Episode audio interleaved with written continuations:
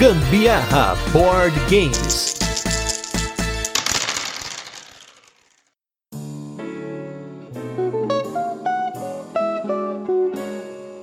YMCA. Hoje é dia de Village e de matar people. Meu Deus do céu! Eu sou a Carol Guzmão.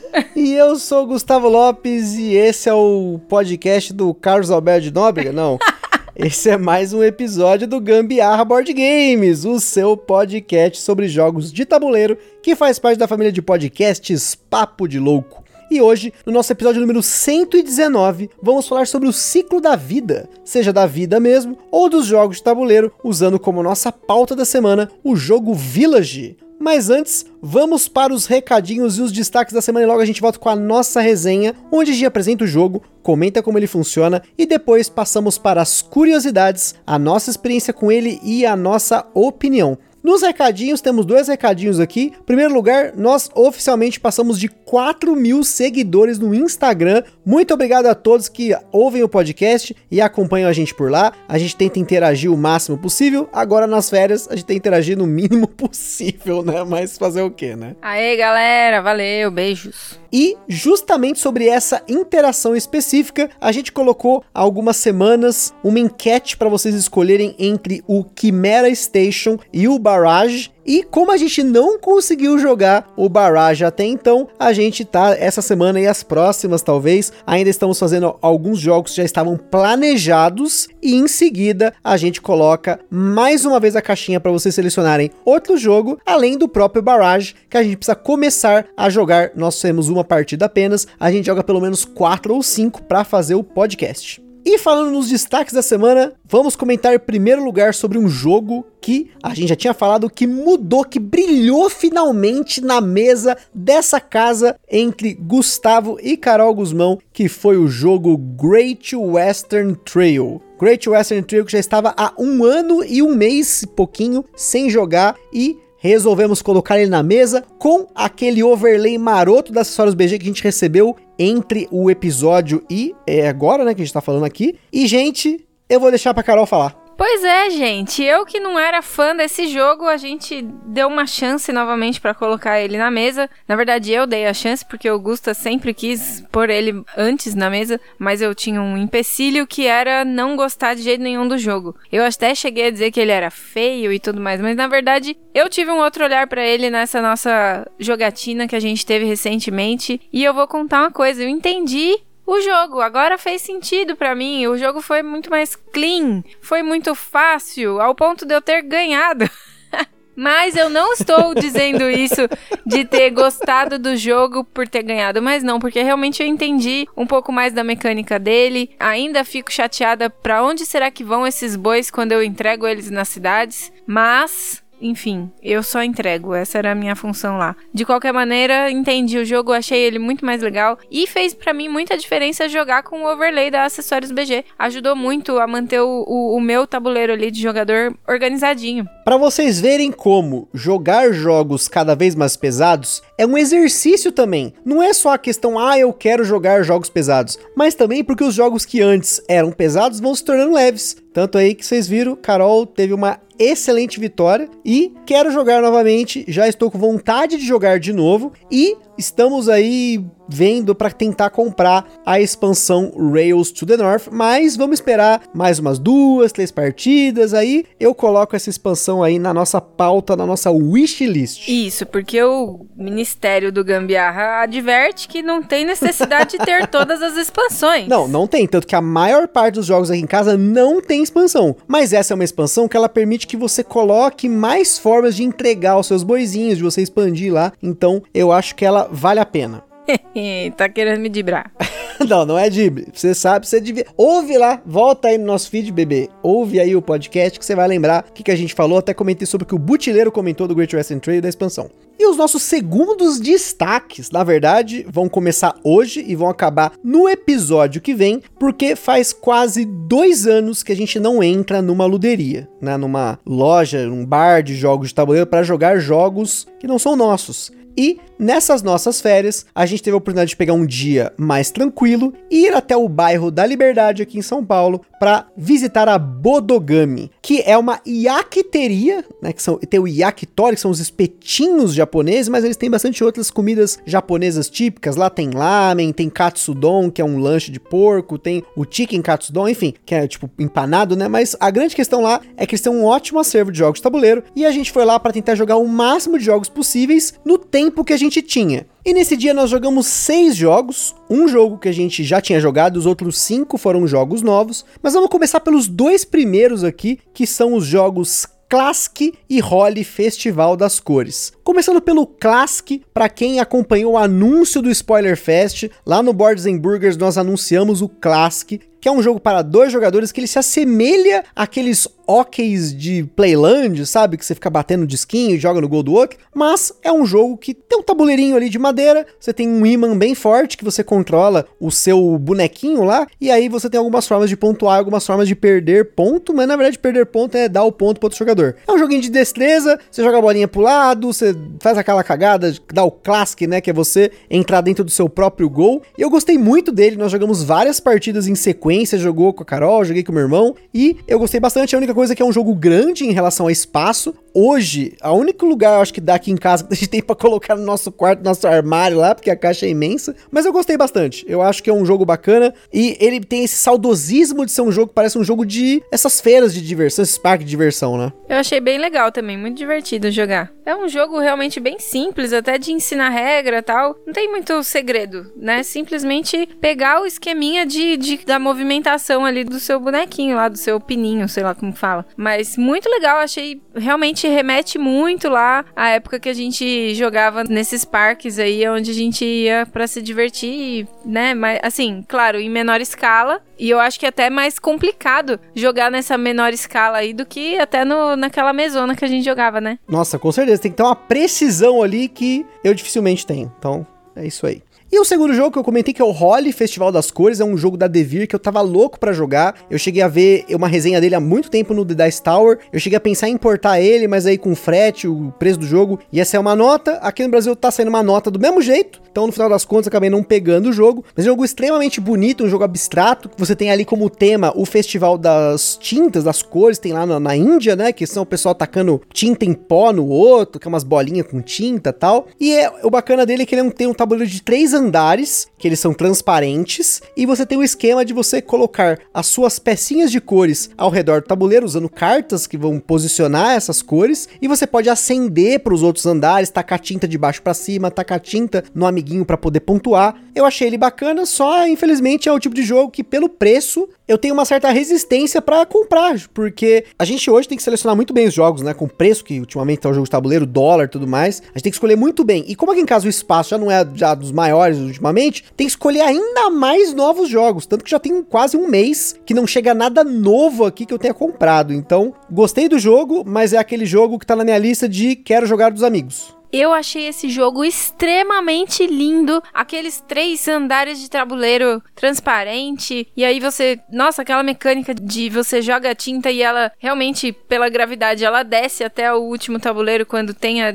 a possibilidade dela descer. Meu, incrível. Achei top top demais. Claro que pelo valor, eu acho que esse jogo nunca vai chegar até aqui em casa, porque, enfim, tem outros jogos que a gente também curte bastante que tomam o lugar dele, né? No caso de wishlist, se for ver. Mas, de qualquer maneira, realmente é um jogo que é lindo demais. Muito legal jogar. E eu estou dedicado a cada vez mais diminuir a wishlist, não aumentar. Tanto que vamos acabar o ano aí com quase a wishlist zerada. Os jogos que sobraram lá são lançamentos futuros ou que eu tô esperando para ver se alguma editora anuncia. Minha wishlist acabou, foi Rush MD, ponto. ah, mas tem o Fuse lá que a gente comentou, lembra do ah, jogo é, de também, dado lá? Também então... é bonitinho, é verdade. Esse aí tá na listinha lá, mas não apareceu nenhuma oportunidade. Agora vamos com o review retro da semana, que é outro jogo que vai cair no mesmo esquema do Great Western Trail, tenho certeza que é o jogo Blackout Hong Kong.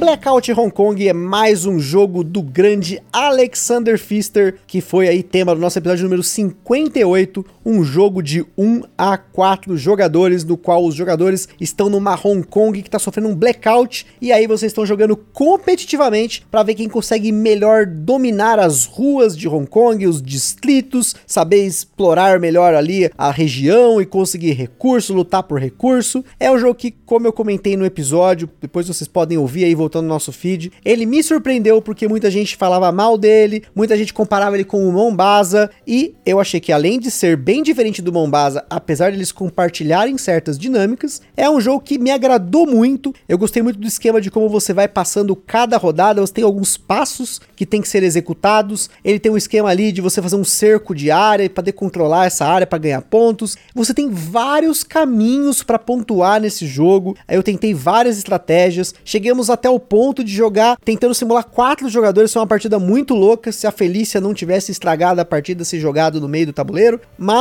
pela média ali tava dando muito bom, então gostei muito. Só que ele não voltou para a mesa desde que a gente fez o cast, pelo mesmo motivo que o Great Western Trail não estava voltando, mas eu tenho fé, eu tenho muita fé que ele vai voltar para a mesa e a Carol vai ver ele com outros olhos. Ah, não sei não. Esse daí, eu, esse daí sim eu acho feio. Ele é muito escuro, as cores poderiam ser mais, enfim, chamar um pouco mais de atenção. Achei achei muito ali morninho. Então, em breve, Blackout Hong Kong voltando pra mesa aqui, teremos uma outra opinião, provavelmente, espero, e a gente fala nossos destaques da semana para vocês. Mas agora, vamos com um jogo que tem história para contar, tem história de como eu consegui comprar o jogo, tem história da comunidade e também até história sobre a vida, sobre o ciclo da vida dos jogos de tabuleiro do nosso ciclo da vida, Vou é chorar, jogo... vou chorar. Oh, meu Deus do céu. que é o jogo Village.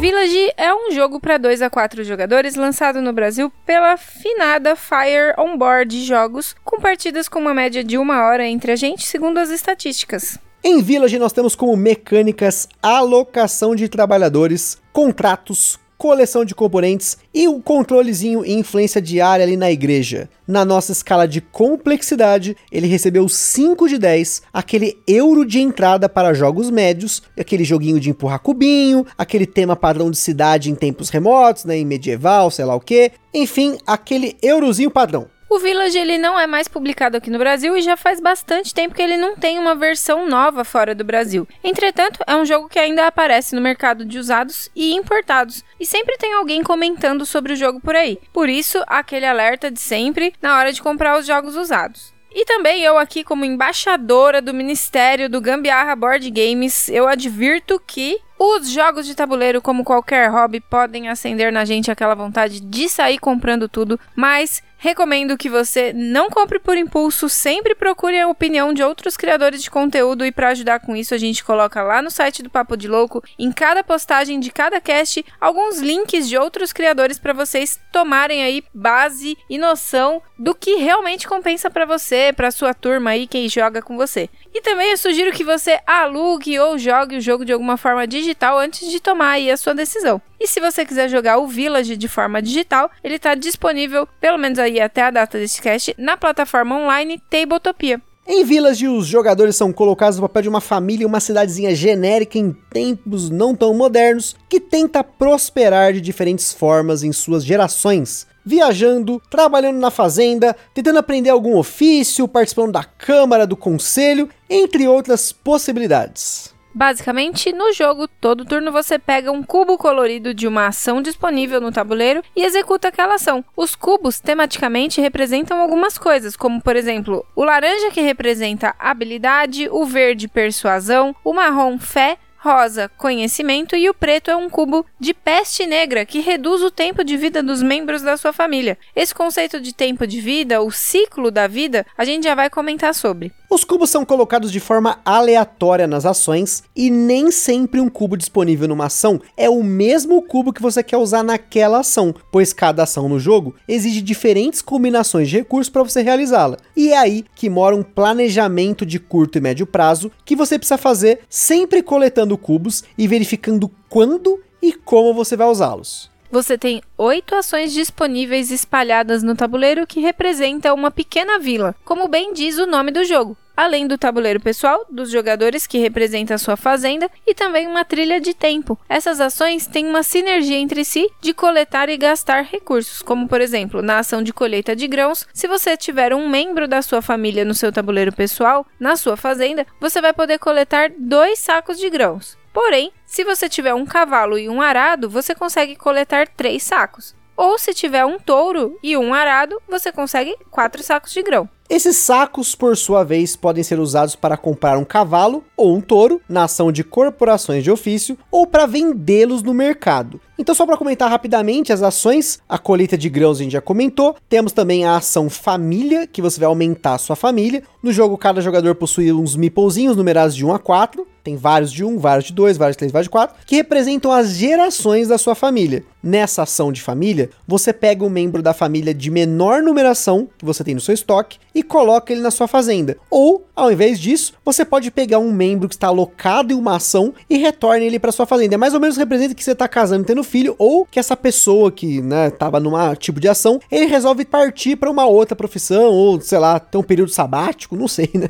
Férias. No nosso caso, que seria férias, né? O retornar para a fazenda é férias. Esse conceito de retorno ele é importante porque geralmente quando seu meeple é alocado em uma ação, ele fica lá até você retorná-lo. Na próxima ação, corporações de ofício, você pode treinar os seus meeples para que eles tenham um ofício. Na marcenaria, ele pode construir carroças, nos estábulos criar cavalos e touros, na biblioteca pergaminhos e na forja ele pode construir arados. Você pode até comprar esses recursos sem treinar o seu meeple, porém muitas vezes ter um profissional no ofício ajuda a você gastar menos recursos de cubos nessas ações. Mas para que ele se torne um profissional desse ofício, você vai precisar gastar tempo, o recurso mais importante do jogo. Antes de falarmos sobre as ações restantes, é importante contextualizar o tempo no Village. No seu tabuleiro pessoal, você tem uma trilha de tempo que ela possui 10 espaços como se fosse um relógio. Sempre que você precisa gastar tempo ou você pega um cubo de peste negra, você avança nessa trilha. E quando ela passa do último espaço para o primeiro, representado por uma ponte, significa que um de seus familiares partirá dessa para a próxima. Quando isso acontece, um dos seus familiares de geração mais antiga vai ser colocado em um de dois espaços possíveis. Na vila, existe um livro de registro que guarda os feitos mais notáveis dos moradores e a história do lugar. Ele possui espaços para os diferentes locais em que seu meeple pode ser usado. No caso, são cinco: a fazenda, as corporações de ofício e três que ainda não falamos, que é a Câmara do Conselho, o Mosteiro e a Jornada. Você tira seu meeple da ação que ele estava e coloca no espaço disponível do livro, e dependendo da quantidade de meeples seus que estiveram ali naquele livro, você ganha mais pontos no final do jogo. Caso não tenha um espaço, significa que a contribuição dele não foi tão notável quanto a dos demais, e ele é colocado numa vala comum, ou seja, esse livro é um obituário. Exatamente, gente. Esse livro de registro da vila e a vala comum ditam o final do jogo, mas a gente já volta nisso. Só para finalizar as ações, a gente tem a ação do mercado, que são contratos que os jogadores podem gastar recursos para ganhar pontos. Tem a ação de jornada, que é a viagem, que você gasta recursos para andar em trilhas e ganhar outros recursos mais valiosos, ou ganhar pontos no final do jogo de acordo com o número de pontos do mapinha que você visitou, as cidades que você visitou. Tem a Câmara do Conselho, que você avança nela para ganhar benefícios e gastar cubos verdes para ganhar recursos, ou mesmo um anel lá que te permite ser o primeiro jogador na próxima rodada. E por fim, o Mosteiro, que é uma área bem bem interessante que durante o jogo te dá pontos num controle de área, mas tanto na igreja quanto no conselho, você vai receber mais pontos no final do jogo, dependendo da posição que seus meeples estiverem lá permanecendo. Existe uma ação genérica no Poço dos Desejos que você pode pagar 3 cubos para fazer uma ação qualquer no tabuleiro, mas para finalizar, toda rodada tem uma manutenção dos cubos que entram em jogo. Tem uma manutenção na igreja para verificar o controle de área, mas quando acabam os espaços no livro de registro ou na vala comum, o jogo é finalizado com cada jogador fazendo uma última ação, exceto o jogador que disparou essa ação. E aí começa a contabilização dos pontos. Os jogadores ganham pontos por cada cidade que visitam na jornada, pelos meeples que estão na segunda, terceira ou quarta sala da Câmara do Conselho, em cada espaço do mosteiro, pela quantidade de meeples no livro de registro, os pontos das fichas coletadas no mercado, pelas moedas restantes e, por fim, ganha quem tem mais ponto. Em caso de empate, quem pegou mais fichas no mercado, que são as fichas de fregueses, e por fim,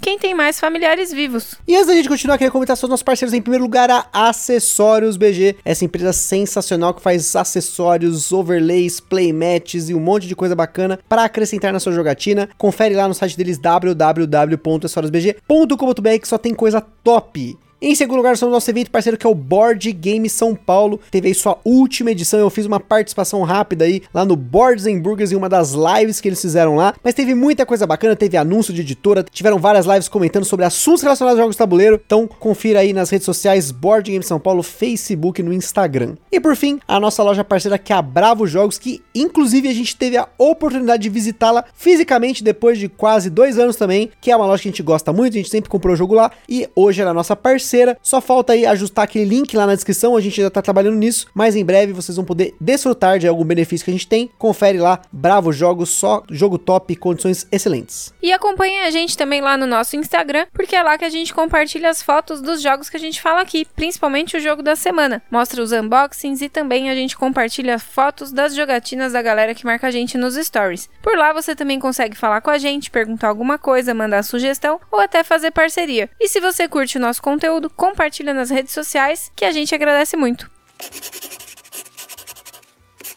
Village é um jogo da dupla Inca Brand e Marcus Brand, casal responsável por jogos como Ganges, a série Exit, Murano e muitos outros. A Inca, inclusive, já foi citada aqui no podcast que a gente fez especial com a Carol apresentando lá do Dia da Mulher, pois ela é uma das poucas mulheres designer de jogos de tabuleiro a receber alguma premiação no meio, justamente com o próprio Village, que venceu o Kenner Spiel des Jahres de 2012, além de inúmeras nomeações nomeações e outras premiações que esse jogo venceu. Na data desse cast, o Village se encontrava na posição 168 do ranking do Board Game Geek, bem mais alta que a sua reimplementação que saiu 4 anos depois, o jogo My Village, que é um jogo que retém alguns elementos do Village, como a trilha de tempo ao redor da fazenda, mas aqui é ao redor de uma vilinha que cada um possui, e também a dinâmica de contar uma história de uma vila através de empurrar cubinhos e gestão de recursos. O Village possui duas expansões que são bastante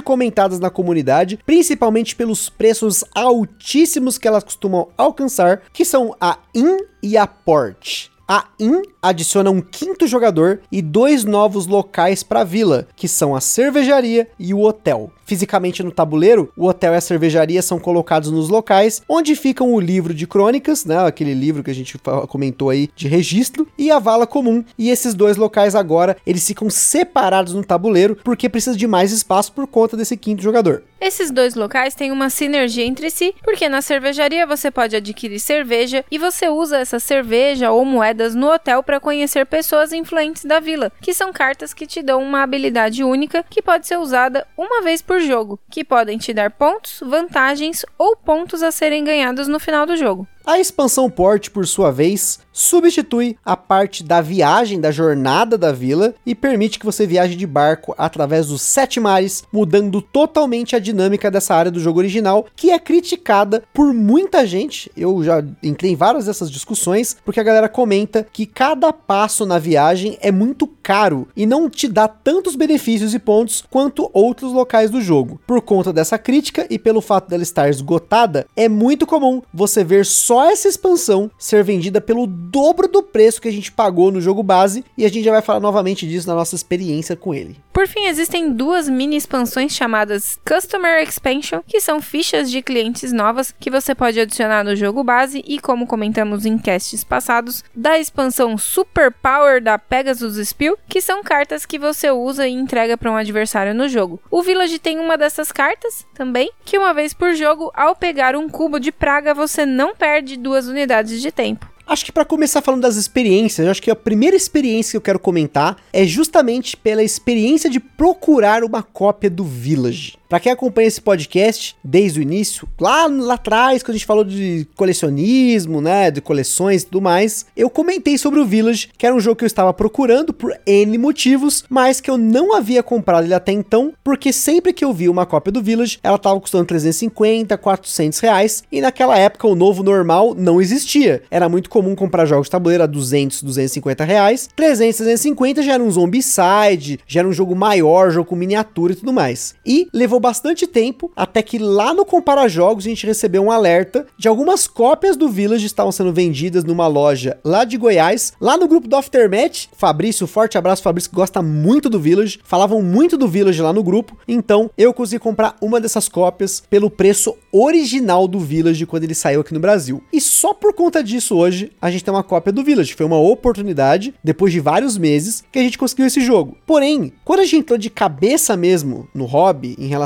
a, a comprar Eurogames especialmente, o Village era um dos jogos mais comentados. Eu lembro dele ter saído num vídeo lá do Studert, lá do De Quem a Vez, lá no próprio grupo do Aftermath, sempre indicava Village, Burgundy, o Porto Rico, Agrícola, Viticulture, e a gente meio que foi pegando todos esses jogos. Mas hoje eu vejo que talvez não valha a pena você sempre correr atrás desses jogos que todo mundo indica, com tanto jogo que tem no mercado. Muitas vezes um jogo que tá saindo agora, que tá num preço mais acessível por não estar esgotado, ele pode cumprir um papel de um bom euro de entrada para você. Não estou desmerecendo o Village, gosto muito dele, é um jogo mecanicamente muito bacana, tematicamente ele conta uma história, já vamos falar sobre isso, mas eu acho que a gente tem que ponderar muito essa corrida atrás de certas indicações, todo mundo faz. Ah, você precisa ter Burgundy, Porto Rico, Agrícola, Viticulture e o Village, por exemplo, como bons jogos de entrada para jogos euro. Só que todas essas indicações que eu falei, só o Viticulture ainda tá no mercado. Todos os outros são esgotados. Então complica, porque se você for atrás desses jogos, todos eles hoje estão com preços absurdos. Então, a gente tem aqui a nossa primeira ponderação desse episódio, que é, por mais que a gente vai falar bem do Village aqui, a gente vai comentar muito bem dele, recomendar ele com certeza como um bom euro de entrada. Hoje no mercado nós temos um número muito grande de jogos, então euros de entrada com preços acessíveis, que não estão esgotados, vão ter vários. Cada mês vai surgir um diferente. É só você pedir indicações pra galera de jogos que estão mais em conta. Poderia até ser o caso do Coimbra até um tempo atrás, quando o Coimbra tava baratinho. Enfim, nesse ponto é importante ponderar. Se a vida fosse um jogo e o Gusta fosse um meeple onde eu tivesse que alocá-lo em alguma ação, eu colocaria no garimpeiro. Ele garimpa jogos com excelência. E ele ia ali pro obituário do Village. Muito bem, pronto. Realmente, esse foi um jogo que eu garimpei e deu certo. Nem todos os jogos que eu garimpei deram certo, mas hoje a maioria dos jogos que eu tive paciência em comprá-los conforme eu fosse encontrando um anúncio bom, realmente deu certo. Até porque o jogo de tabuleiro, para muita gente, é uma experiência passageira. Às vezes vale a pena você jogar o jogo de um amigo, você procurar uma cópia do jogo, porque nem sempre você vai pegar o jogo para jogar tantas vezes assim, tipo, jogar só aquele jogo. A maioria da galera que acaba acompanhando o hobby mesmo, facilmente começa com 2, 3, 10, 20, 50 jogos, assim por aí vai. Então será que vale a pena você gastar ou perder tanto tempo atrás de um jogo como eu às vezes perco? Não sei, vai depender muito aí do seu gosto. E isso acaba sendo até um ciclo, porque inicialmente o Village era um jogo pra gente que era relativamente pesado. Na época que a gente comprou o Village, a gente jogou a primeira vez tal, gostou do jogo, eu achei ele excelente, falei, pô, realmente, eu tô sentindo algumas coisas bacanas aqui dele, tô me familiarizando com essas mecânicas agora. Hoje em dia, ele é um jogo bem simples para nós. A gente joga ele super rapidinho, a gente pega o jogo, a máquina do jogo em si, os diferentes caminhos que ele tem, então esse ciclo dos jogos, é por isso que muita gente eu vejo vendendo o Village, porque conforme você vai jogando mais coisas, vai encontrando coisas que hoje são mais joviais, vai, mais moderninhas talvez, e o Village, que é um jogo mais raiz, ele já tem seus quase 10 anos, talvez jogando outros jogos não ache que hoje ele tenha tanto para oferecer, tanto de diferente que ele tenha, às vezes acho que não tenha nada demais ali, que é um jogo de empurrar cubinho, de pegar coisa para gastar em outra, além da dinâmica de tempo dele que é muito bacana, mas as outras coisas em si talvez não atraiam tanto. Mas eu acho ele um eurozinho muito gostosinho de jogar. Por ter ele na coleção, eu acho que é gostoso de jogar. É, ele é um jogo bem gostoso sim de jogar, apesar de eu ter bastante dificuldade, como o Gusta ele sabiamente faz, planeja, ele mata os familiares dele. mais rápido que eu para irem lá pro obituário de forma exemplar, né, notável, e eu fico lá tentando postergar a morte, né? Enfim, eu tenho essa dificuldade, tô tratando com a psicóloga essa situação e tudo. Mas, mas é, enfim, é um jogo muito legal de ser jogado, muito dinâmico. Dinâmico não, eu tô usando essa palavra com frequência. Vou falar outra palavra. É um jogo sábio. Você precisa ter muita sapiência Caramba, jogar. Caramba, sapiência, hein? Sapiência. Você é sápio. Seu sapo. Sápio, gente. Olha aí. Vocabulário diferenciado do Gambiarra Board É, Games. isso mesmo. Eu lembro que quando eu comprei esse jogo, eu ficava pensando, putz, será que a Carol vai se adequar ao tema, esse negócio da morrer e tudo mais? Porque eu lembro que quando eu vi a resenha do Rado, lá do Rado Runs Through, ele comenta que ele praticamente chora na resenha, falando que ele enxerga a história da pessoa sendo contada, que ela nasce, ela vai trabalhar lá fazendo arado e ela morre fazendo essa mesma profissão, ele fica preso nessa profissão. E eu não enxergo como isso, eu enxergo que a crônica de cada vez que a gente joga Village, o bonequinho ele vai trabalhar numa profissão, mas nesses tempos mais simples, a pessoa conseguia ser mestre em algo e viver daquilo e ser feliz. Então, quando os meus bonequinhos vão pro obituário, eu sei que eles trabalharam bem, que eles eram o que eles gostavam, e aí eles encerraram a sua vida de forma digna. E talvez por isso que muitas vezes eu acelero o tempo, eu não tenho medo de acelerar, de ruxar muitas vezes a minha trilha de tempo para que os meus familiares vão para esse obituário, porque eu quero que eles brilhem e eu quero ganhar ponto também. Nossa, como você falou bonito, hein? Muito bem. Sapiência, né? Sápio. Aí, ó. Não, mas é isso mesmo. Eu acho que tá certo. Tem que fazer os seus meeples trabalharem e, e no fim serem considerados dignos do que fizeram. E assim, na minha opinião, com relação à questão da viagem, da jornada lá, que é caro e tal, e o pessoal reclama que o Village ele só é um jogo completo se você tem a expansão port pra substituir essa parte, e que jogar em 5, enfim, das expansões port in lá e tudo mais. Eu acho hoje que eu não preciso dessas expansões. Dessas duas expansões são duas expansões que não vão fazer parte da minha coleção, nem se eu encontrar provavelmente ela num preço mais ou menos, porque como eu falei, a gente pagou, sei lá, 250 no jogo e eu vejo um anúncio de 500 pau a expansão sem caixa. Então não dá. Pra mim essa expansão, ela tá muito cara porque ela oferece pra mim, porque eu gosto do Village do jeito que ele é. Eu não vejo motivo pra eu expandir o jogo hoje. Até porque, novamente voltando aí no ciclo da vida, no ciclo dos jogos. A gente jogou o Village várias vezes ao longo desses últimos um ano e meio. Beleza, tá sendo bacana a experiência. Agora vamos jogar daqui dois, três meses, talvez. Beleza, tudo mais. E é isso, assim, eu me sinto bem jogando Village do jeito que ele é. Por mais que realmente eu acho que é caro você viajar. A última partida a Carol viajou bastante e ela acabou perdendo por uma diferença muito grande, talvez porque ela não casou tão bem cubinhos com a ação, mas porque ela gastou muito dos recursos dela na viagem. Mas ainda assim, eu acho que a viagem ela é importante, você tem pontos que você pode ganhar, moedas você pode ganhar nela, e você pode gastar essa moeda indo lá na ação do conselho. Mas você tem outra forma também de ganhar moeda lá também nas corporações de ofício e tal. Então, eu acho que vai muito de cada um. Será que você joga o suficiente para precisar mesmo dessa expansão? Você não pode viver sem essa expansão, não pode jogar o Village sem ela? Não sei. A menos que você esteja calculando matematicamente cada jogada sua, talvez, mas no nosso caso, que a gente joga para se divertir, tá tudo certo. Ó, oh, realmente, essa viagem é uma coisa a ser pensada, viu? Porque, primeiro, você começa a viagem, a viagem é longa e a vida é dura. A gente. é sério, a gente não consegue concluir todas as cidades. Você morre antes. Porque muitas vezes, se você vai querer concluir lá seis cidades, você vai ter que começar com o seu personagem nível 1. E ele vai morrer, porque vai ser um dos primeiros que vai ter que morrer. Ou a não. viagem não se conclui. Não, não. Ou não. O que você pode fazer é fazer ação de família para tentar pegar um, um, familiar lá de geração 2 e mandar esse familiar na primeira rodada pra viagem. Dá pra fazer também. Mas eu não tinha pensado disso ainda. Então.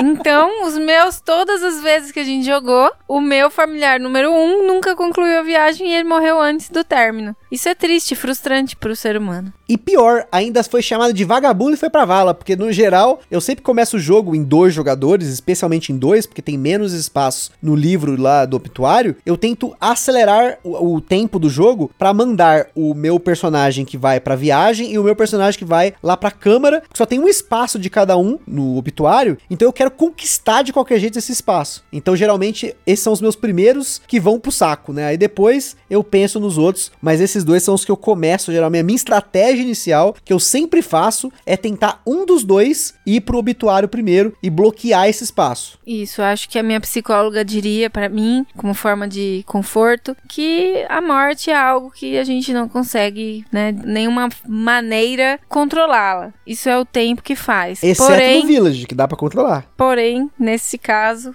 não há nada que me console. E dá para controlar, porque você pode escolher quem é o seu familiar de número um, né? Que você pode escolher qualquer, que vai lá pro obituário. E geralmente, o meu que viaja tem uma viagem de curta, ele, sei lá, ele tropeça no meio do caminho e vai pra vala. Mas, pelo menos, ele viajou, ele saiu da vila. E o meu do conselho lá, ele foi traído, provavelmente, lá pelos políticos, ele morre cedo. Eu gostaria que o meu personagem de número 4 convivesse com o tataravô dele na vida para sempre. Era isso. Mas não dá, porque geralmente ele vai embora antes. Né? Mas, gente, tô só falando demais aqui. É muito legal o jogo, viu? Eu acho que vocês vão gostar. Se algum momento tiverem interesse em jogar, realmente vale a pena. É muito legal, sim. Complicado se você não, não souber planejar ali de curto e médio prazo, porque é isso que vai te dando pontinhos, pontinhos, pontinhos. Mas muito bom, muito legal de jogar. Minha dica para quem vai jogar é não tenha medo de gastar tempo, invista no mercado, porque sempre dá muito ponto os freguesinhos lá, invista bem os seus cubinhos, às vezes vale a pena você gastar três cubinhos para fazer a ação que já foi usada, dependendo da sua estratégia. Não tenha medo de perder tempo, porque você vai ganhar o tempo no futuro e vai acelerar o final do jogo. E com certeza a minha recomendação é: se você encontrar uma cópia num preço aceitável que você vai pagar, que você acha que tá bacana, você quer ter na coleção, vale a pena, é um jogo gostoso. Se você gosta desses jogos euros de média complexidade, leve para médio aí, ele tá muito bacana. É um dos que eu mais gosto de jogar nesse nível aí, né, de, de peso. E